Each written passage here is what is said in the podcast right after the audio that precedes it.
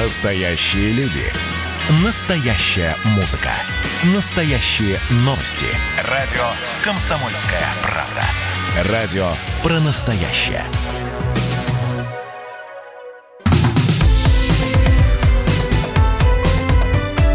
Как дела, Россия? Ватсап-страна! Ну и начнем мы не с нашей страны, а с конфликта на границе, с вооруженного конфликта на границе Армении и Азербайджана. Там возобновились боестолкновения. По словам руководителя пресс-службы Минобороны Азербайджана с утра 16 числа подразделения вооруженных сил Армении пытаются атаковать позиции Азербайджана как раз на пограничном Тавузском районе. По данным оборонного ведомства, из крупнокалиберного оружия и минометов обстреляны несколько сел. Среди мирного населения пострадавших нет. В свою очередь, Министерство обороны Армении сообщает о том, что азербайджанские подразделения пытаются совершить диверсию и начинают обстреливать приграничные армянские села Айгепар и Мовсес. Э, помимо всего этого, еще есть и побочные такие новости. Во-первых, кто-то заметил патрулирование российских вертолетов на что э, э, это с армянской стороны э, кто-то заметил, вернее, как с азербайджанской стороны заметили, что на армянской стороне российские вертолеты. На что Министерство обороны Армении ответило, что это совместное патрулирование и совместные военные учения, которые про, оговорены всеми документами. Во-вторых, в Ереване э, около посольства Украины произошли, ну, такие конфликты, не конфликты, но посольство облито борщом в Ереване, посольство Украины. Дело в том, что Украина вроде как поддерживает Азербайджан. В общем, становится все интереснее и интереснее. Александр Жилин, военный эксперт, руководитель Центра изучения общественных прикладных проблем, с нами на прямой связи. Александр Иванович, здравствуйте. Здравствуйте. Ну, про конфликт Армении и Азербайджана мы знаем давно. И те, кто еще там в 80-х в конце наблюдал все это, это неудивительно то, что происходит, то, что существует неприязнь, непонимание. Но э, даже когда мы говорим о каких-то боестолкновениях, они, как правило, за один-два дня, ну, в общем, все расходились по своим углам, как после проведенного боксерского поединка. Здесь пока затишье не ожидается. И это тревожно или нет? Да, это весьма тревожно. Дело в том, что э, проблема, которую мы сейчас обсуждаем – она действительно старая, она фактически нерешаема. Почему? Потому что обе стороны не готовы ни к компромиссам. А почему замораживаются подобного рода конфликты? Они замораживаются для того, чтобы в нужный момент а, одной из доминирующих сторон, третьих, третьих э, сторон, возобновить, разморозить и э, активизировать. В данном случае что мы видим? Мы видим, а, если проанализировать целую цепочку событий, как то а, задержание сотрудниками ФСБ ряда террористов на Кавказе, угу. значит, срыв поставок э, террористам на Кавказе там вооружений, а, о чем сообщали э, пресс-службы наших специальных служб. И э, сейчас вот этот вот конфликт. И тогда складывается впечатление, что нам на Кавказе готовят очередную точку напряженности. Александр Иванович, да, простите, пожалуйста, я тогда сейчас задам вопрос, э, просто потому что далек от э, дипломатических кругов. Россия никогда не возражала против того, чтобы выступить посредником в том или ином конфликте. Мы пытались э, Ближний Восток примирить и выступали в качестве посредника для переговоров, чтобы сесть за один стол, и люди э, противоборствующих сторон могли бы поговорить. Но как-то вот на данный момент то, что происходит на Кавказе между Арменией и Азербайджаном, у нас э, не то чтобы выжидательная позиция, но мы не пытаемся как раз стать переговорщиками. Это правильно? Нет. Э, дело в том, что я считаю, что никто не потратил столько усилий, как Россия, э, для того, чтобы посадить стороны за стол переговоров и достигнуть каких-то компромиссов. Но нужно признать, что э, наши позиции в Армении с некоторых пор э, несколько ослабли, я так мягко скажу. Ну и Азербайджан, безусловно, играет свою игру в, и с Эрдоганом, и с Соединенными Штатами Америки и так далее. Проблема здесь, на мой взгляд, вот в чем. Армения и Россия члены ОДКБ. Угу. И если полыхнет серьезно, мы обязаны будем выступить на стороне Армении. Что это значит? Это значит, что на Кавказе может начаться очень и очень неприятное развитие событий для Российской Федерации. Это означает, как в 1914 году после убийства эрцгерцога Франца Фердинанда мы вынуждены, мы вынуждены были заступиться за Сербию. Э, тогда еще один вопрос, который я вам сейчас э, хочу задать. И а страны-то э, Армения и Азербайджан, они понимают, что в общем-то, ни та, ни другая не то чтобы не готовы к войне. То есть амбиции могут быть какими угодно, но по сути, по сути, у них э, в вооружении паритет или нет? А, да, если рассматривать э, значит, боестолкновения вот напрямую и так далее, там, там да, существует определенный паритет. Но, э, знаете, складывается впечатление, что руководство обеих стран, Армении и Азербайджана, получает э, или подвергается такому давлению, uh-huh. что даже в, так сказать, в пику здравому смыслу э, ведут себя очень и очень опасно. Что имеется в виду? Смотрите, с чего началось э, все это? Вроде как автомобиль с солдатами куда-то туда не заехал. Ну, обычная рядовая ситуация, но мало ли что может быть. А здесь сразу заработала тяжелая артиллерия. Значит, все было подготовлено. Такие конфликты, они же э, э, не начинаются, знаете, вот с бухты-барахты. Это нужно подготовить э, все для того, чтобы вести активные боевые действия. И эта подготовка была выполнена. Я и, вас понял, и дальше да? идет провокация и э, развития событий. Ну, тогда мы следим за развитием событий. Александр Иванович, спасибо большое. Я думаю, не раз встретимся еще в эфире. Александр Жилин, военный эксперт, руководитель Центра изучения общественных прикладных проблем. Но действительно очень хочется, чтобы ну, знаете, дурацкая сейчас фраза будет, чтобы мирно все завершилось, хотя мирно мы понимаем, что ну, как мирно завершить? И с той, и с другой стороны есть погибшие. Ну, просто чтобы хватило э, у людей мозгов, понимания ситуации, что нельзя дальше втягиваться в всю эту историю. Ну, по крайней мере, прекратить э, огонь и с той, и с другой стороны. Будем вам рассказывать, если что-то свежее будет появляться с границ Азербайджана и Армении. Продолжим через несколько минут. Будем возвращаться уже в нашу страну и про коронавирус, и про Хабаровск, и про некоторые статистические данные, которые были получены там несколько часов назад. Мы обязательно сегодня в течение эфира поговорим.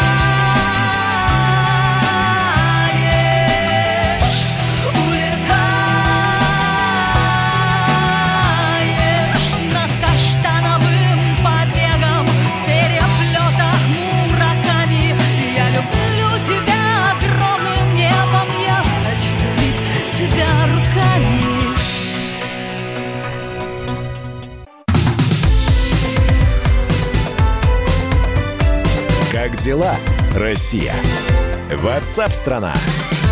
Друзья, продолжаем прямой эфир. Меня зовут Михаил Антонов. И э, перед тем, как э, начать разговор про коронавирус и снова поговорить о перспективах этой заразы, насколько она перспективно сейчас шагает по планете, потому что в некоторых странах очередные вспышки э, зафиксированы, в частности в Японии сейчас думают о том, карантин снова вводить или нет. Давайте э, вот все, слушая всех экспертов, которые появлялись у нас в эфире, имея свои какие-то представления, э, общаясь с родственниками, со знакомыми, видя, что происходит, а вполне возможно, кто-то э, у, у, поблизости с вами как раз и был подвержен этому заболеванию. Вот обладая теми знаниями, которые накопились у вас за три месяца мы даже больше, 4 месяца говорим про этот COVID-19. Но у меня сейчас к вам вопрос, э, и вы ответьте на него, пожалуйста, по номеру 8 967 200 ровно 9702. Вот как у вас сейчас ощущение от того, что происходит с коронавирусом в мире? Ну, понятно, что будет около трех вариантов ответа. Первое, все закончилось выдохнули, все, начинаем привыкать жить э, по-старому. Все, потихонечку все возвращается, зараза прошла. Второй вариант, ничего не закончилось, все еще будет. И третий вариант, а ничего еще и, а ничего и не было. То есть, э, как, как это называется, значит, когда люди не верят э, э, ковид-диссиденты, да, да, не верящие в коронавирус. Вот у вас сейчас, напротив, после прошествия четырех месяцев, Э, на протяжении которых постоянно говорилось о коронавирусе. Что вы сейчас думаете? Все прошло, э, ничего не закончилось, или а ничего и не было, все раздуто. Пожалуйста, ваше сообщение 8967 200 ровно 9702. 8967 200 ровно 9702. Ну а высокие цифры по числу заразившихся в мире коронавирусом это естественная ситуация. Об этом в эксклюзивном интервью радиостанции «Комсомольская правда» заявил мэр Москвы Сергей Собянин. То, что происходит в мире, это абсолютно закономерно. Страны и континенты – это же не город. В город попал вирус, он прошел свой путь. Своим пиком, падением и так далее. А когда касается страны, такой страны, как наша, или Бразилия, или еще какая-то другая страна с большой территорией, то вирус передвигается постепенно, волнами, охватывая один регион за другим. В любом случае, не пройдя эпидемиологическую ситуацию, они схватывают вирус, начинают активно болеть болеть. И это не вторая волна, и не третья. Это просто регионы, которые не прошли эту ситуацию. То есть э, Сергей Собянин говорит не про волны даже, а про круги на воде, а как от бросания камня. Ну, понятно, да, что круги расходятся, и дальше, дальше и дальше. Пример он такой привел. По сравнению с Москвой коронавирус распространялся по Московской области с задержкой на 2-3 недели, по Санкт-Петербургу на месяц, по Дальнему Востоку на полтора месяца. Ну и э, Сергей Собянин также ответил на обвинение о том, что в Москве якобы слишком резко сняли карантин. По его словам, все это проходило постепенно. Два месяца поэтапно мы выходим. Сняли мир, посмотрели, как идет ситуация. Не ухудшается она. Не ухудшаются показатели. Следующую меру ввели. И так дальше постепенно. Мы двигаемся достаточно трезво и спокойно и разумно. И никаких скачков нет. Другой вопрос. Когда мы были в самоизоляции, нам разрешили гулять, это, конечно, произвело такой эффект. Вау! Было несколько даже неожиданно для москвичей вот выйти на улицу. Но я считаю, что мы сделали абсолютно правильно. Прошел парад, прошло голосование за Конституцию. Ничего плохого не произошло. Мы дальше и дальше выходим из эпидемии. И все эти страхи, обвинения, они просто один за другим отметаются. Отметаются уже не мной, а жизнью. Э, я напомню, что я вам задал вопрос, а вот у вас какое ощущение? Не обладая глубокими знаниями врачей, а наблюдая все со стороны, читая новости, слушая экспертов, а может быть в окружении кто-то уже переболел COVID-19 или наоборот, среди ваших знакомых и знакомых ваших знакомых нет ни одного человека, которого бы эта зараза коснулась, и дай бог, чтобы так и было. Вот у вас какие сейчас ощущения? Ну вот что вы пишете. Ощущение... Второй второй вариант. А, это все еще ничего не закончилось. Принято. С коронавирусом ощущение неопределенности, Миша. Предсказать, как будет развиваться ситуация, невозможно. Понял. Сам не сталкивался с ковидом, но люди-то умирают каждый день от этого вируса. Значит, далеко не все так оптимистично, как говорят. Я думаю, что ничего не кончилось. Впереди COVID-20. Да, говорят о перспективах. Вы знаете, учитывая, что сейчас очень многие говорят о том, что вирус приспосабливается, вот эти самые 150 дней, ну, 3 месяца или 4 месяца, про которые 4 с небольшим месяца, и, э, и говорят, что ковид уже начал мутировать. Это тот же самый COVID-19, но с видоизмененный приспособившийся к жаре, к, к чему-нибудь еще. С нами на прямой связи руководитель лаборатории геномной инженерии МФТИ Павел Волчков. Павел, приветствую, здравствуйте. Здравствуйте. Вот э, я сейчас слушателям за, задал вопрос, как они оценивают сложившуюся ситуацию, читая новости, вот слушая наш эфир. И, ну, пока большинство говорит, что Рано радоваться, что еще ничего не закончилось.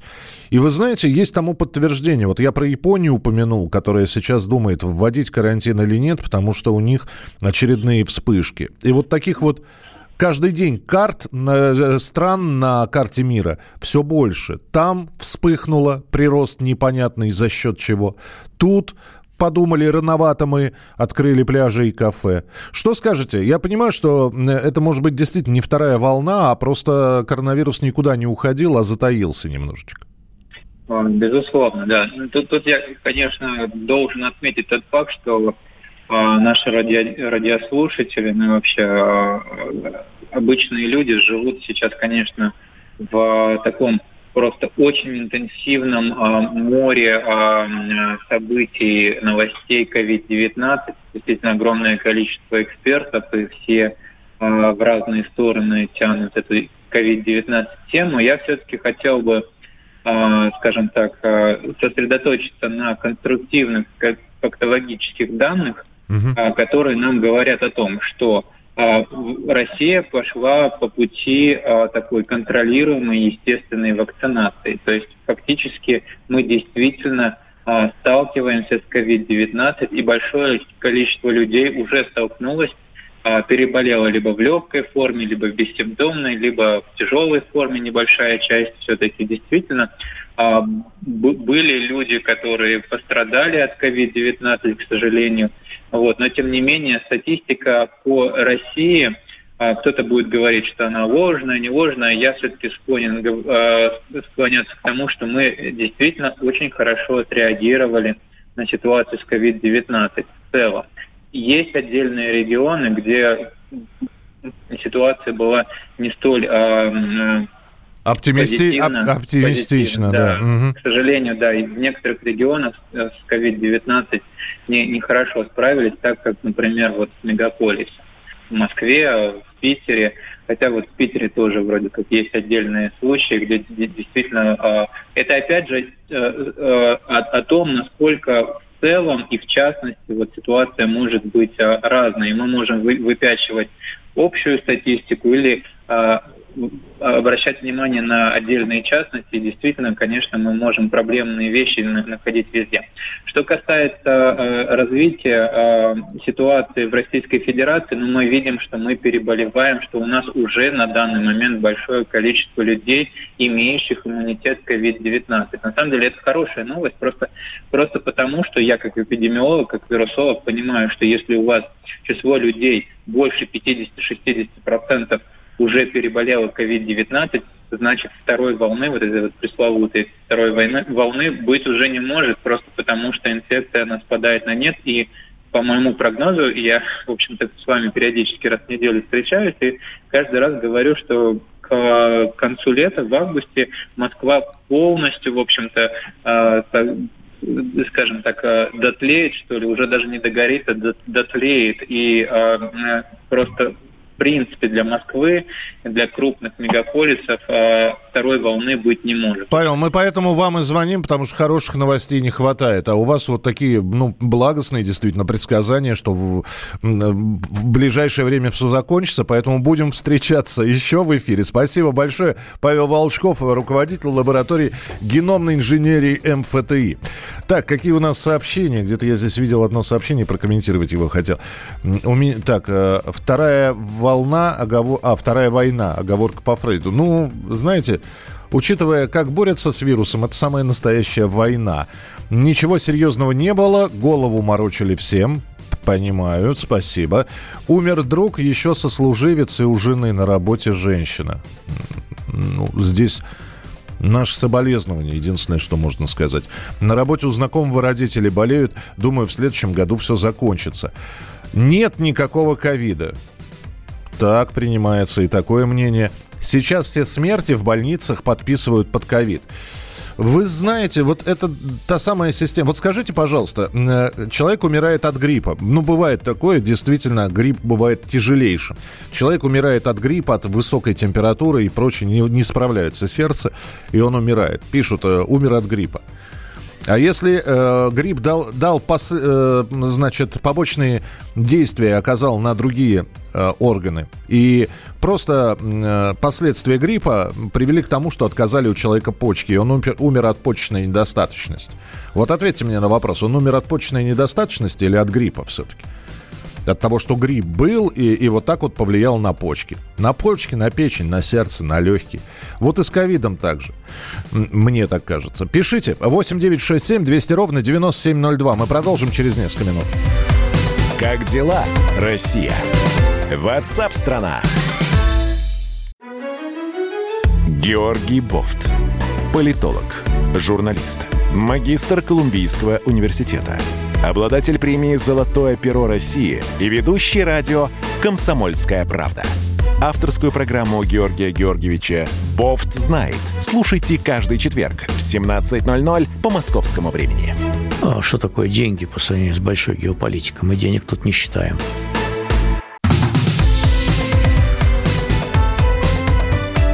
Как дела, Россия?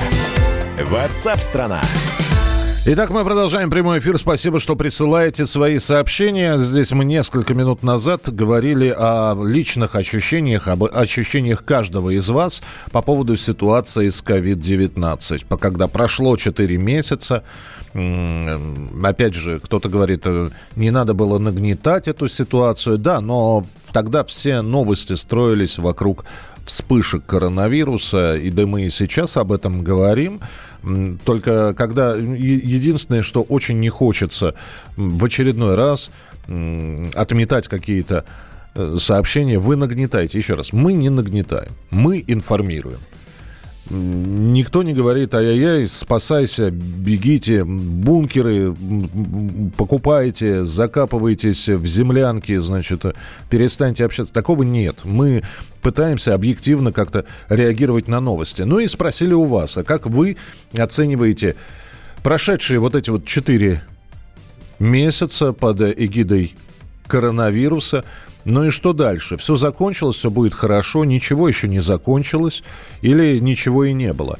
Ну и здесь все-таки большинство тех людей, которые присылают нам свои сообщения, говорят о том, что э, согласно информации, ну вот это внутреннее ощущение того или иного слушателя, что сейчас э, расслабляться не стоит. Сам болел, страшного ничего нет, пока все не переболеют, ковид не уйдет, главное сразу обращаться, обращаться к врачам.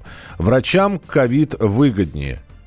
Слушайте, ну, учитывая, знаете, записи врачей, их внешний вид, когда отношение масок несколько часов, у них на лице следы остаются, фотографии о том, как люди валились с ног, это чем же им выгоден? В зарплате?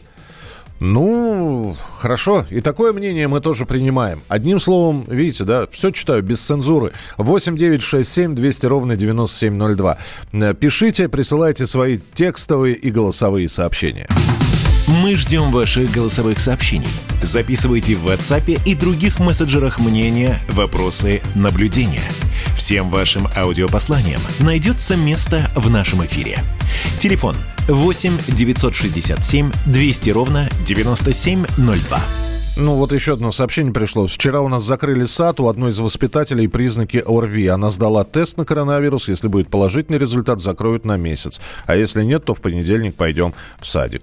Будем надеяться, что в понедельник вы пойдете в садик. Ну, а мы сейчас поговорим о развлечениях. Знаете, в последнее время их огромное количество э, услуг всевозможных, действительно, которые предлагают иногда развлечения, иногда как оказание помощи. И до сих пор у людей не выработалась такая привычка, наверное, это неправильно, подойти к организатору, устроителю того или иного действия и сказать, извините, а у вас документ, у вас разрешение есть на осуществление такой деятельности? И неважно, что это. Перевозка, переноска, ремонт. Есть ли у вас разрешение, есть ли у вас документ? Потому что в очередной раз, когда читаешь о том, что в Подмосковье нелегальный паромщик чуть не утопил 20 человек, так и думаешь, а вот кто-нибудь к этому паромщику вот до этого происшествия подошел и спросил у него, товарища, а вы на основании чего таким перевозом с берега на берег занимаетесь. В общем, все подробности сейчас от нашего корреспондента Андрея Абрамова. Дорогая редакция. Андрей, привет. Миша, привет всем слушателям, добрый день. Жуткую историю рассказали нам э, наши читатели. А, значит, между городом Дзержинский и Котельниками есть а, так называемые большие люберецкие карьеры. А, а, понятно, что они уже давно превратились в излюбленное место отдыха местных жителей. И на одном из этих карьеров, а это их несколько водоемов, таких рядом друг с другом расположенных, есть остров. В народе его называют Каменным. На этом острове замечательный пляж. И э, туда стремятся попасть, попасть не только местные жители, э, но и москвичи приезжают отдохнуть, потому что там действительно очень живописно. И так вот, чтобы попасть на этот остров, нужно заплатить э, паромщику э, 200 рублей. Э, уточню, когда люди слышат слово паром, представляют себе какое-то большое судно, да, там, на котором чуть ли не едва ли не автомобили можно перевозить. А здесь паром это скорее плод, э, такой самодельный самопальный плод, к которому привязаны несколько пустых бочек, чтобы он держался на воде. Mm-hmm. А, естественно, э, перевозит э, толпу всю молодой человек приезжий, разговаривающий с э, восточным акцентом, а, и вот вечером 12 июля а, компания... Подожди, подожди, я пока не рассказываю об этой истории, потому что несколько уточнений. А, а двигается этот паром как? На, на, на, на какой тяге? Между островом и берегом натянут трос. Угу. И по, вот по, тросу. по этому тросу судно, вот это судно, да, назовем это так, и перемещается. Понятно, понятно. То есть это, это двигается, значит, как и должен двигаться паром. То есть, э, опять же, эта история ни одного дня, знаешь, неожиданно появился гастарбайтер, приезжий, который, значит, на своей лодчонке перевозил с берега на берег. Нет, натянут трос, то есть это все... Да. Это Этот все... паром уже несколько лет там вот. свидетельства местных жителей. Принято так. А, вечером 12 июля, а, напомню, была хорошая погода, люди отправились на пляж загорать, и возвращаясь оттуда на паром а, набились 20-22 человека, как вот мне описывают очевидцы. Паромщик, естественно, никому никаких предупреждений не делал, он просто молча брал Э, по 200 рублей с каждого и наоборот зазывал отдыхающих как можно быстрее запрыгнуть к нему в судно, дескать, ну потом не успеете просто уехать. Хотя некоторые смельчаки даже вплавь между этим островом и берегом карьеры переплывают, потому что ну, для физически развитого молодого человека это вполне посильная задача. Так вот, как только паром а, а, отплыл от берега, судно начало раскачиваться и перевернулось и все люди оказались в воде. А вы представьте, у людей там вещи, мобильники, все это утоплено. А, но самое страшное, что э, одной из пассажирок этого парома была э, беременная москвичка Анастасия.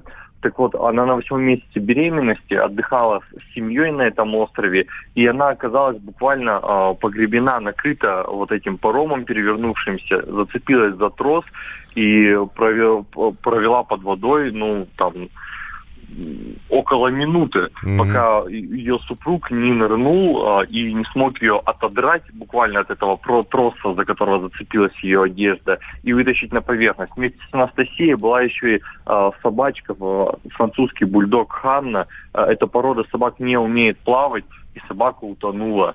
А теперь давай я угадаю. Значит, э, сейчас рапортуют все, что мы проведем проверку, паромщик задержан, вот, будем выяснять, кто ему давал разрешение, выяснится, что разрешения нет, всплеснем руками, скажем, ай-яй-яй, как же такое может быть?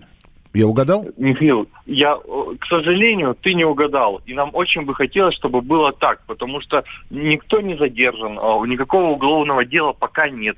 В полиции не только подтвердили факт этого инцидента и сказали, что делом будет заниматься Следственный комитет. Людей пока этих пострадавших не вызывали. А, для дачи показаний или объяснений. А, но более скажу, а, у этого парома есть официальная компания владелец, она называется ВОСВОД, очень странная контора, которая вроде как занимается спасением людей, такие спасатели, добровольцы, бравые герои. Так вот они утверждают, что этот паром они используют для служебных нужд, чтобы спасать отдыхающих, неразумных, и вообще купаться в этом карьере запрещено.